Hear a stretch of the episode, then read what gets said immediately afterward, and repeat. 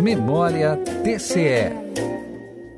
Em novembro de 2013, o Tribunal de Contas de Santa Catarina homologou o Planejamento Estratégico para o quadriênio 2013-2016.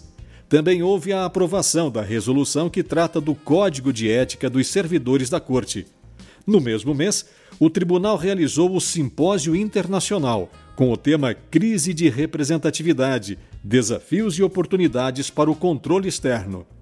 Em março de 2014, o TCE assinou um convênio com o Observatório Social do Brasil e Observatórios Sociais de Santa Catarina para intercâmbio de informações e a realização de eventos e de atividades de capacitação. TCE 65 anos.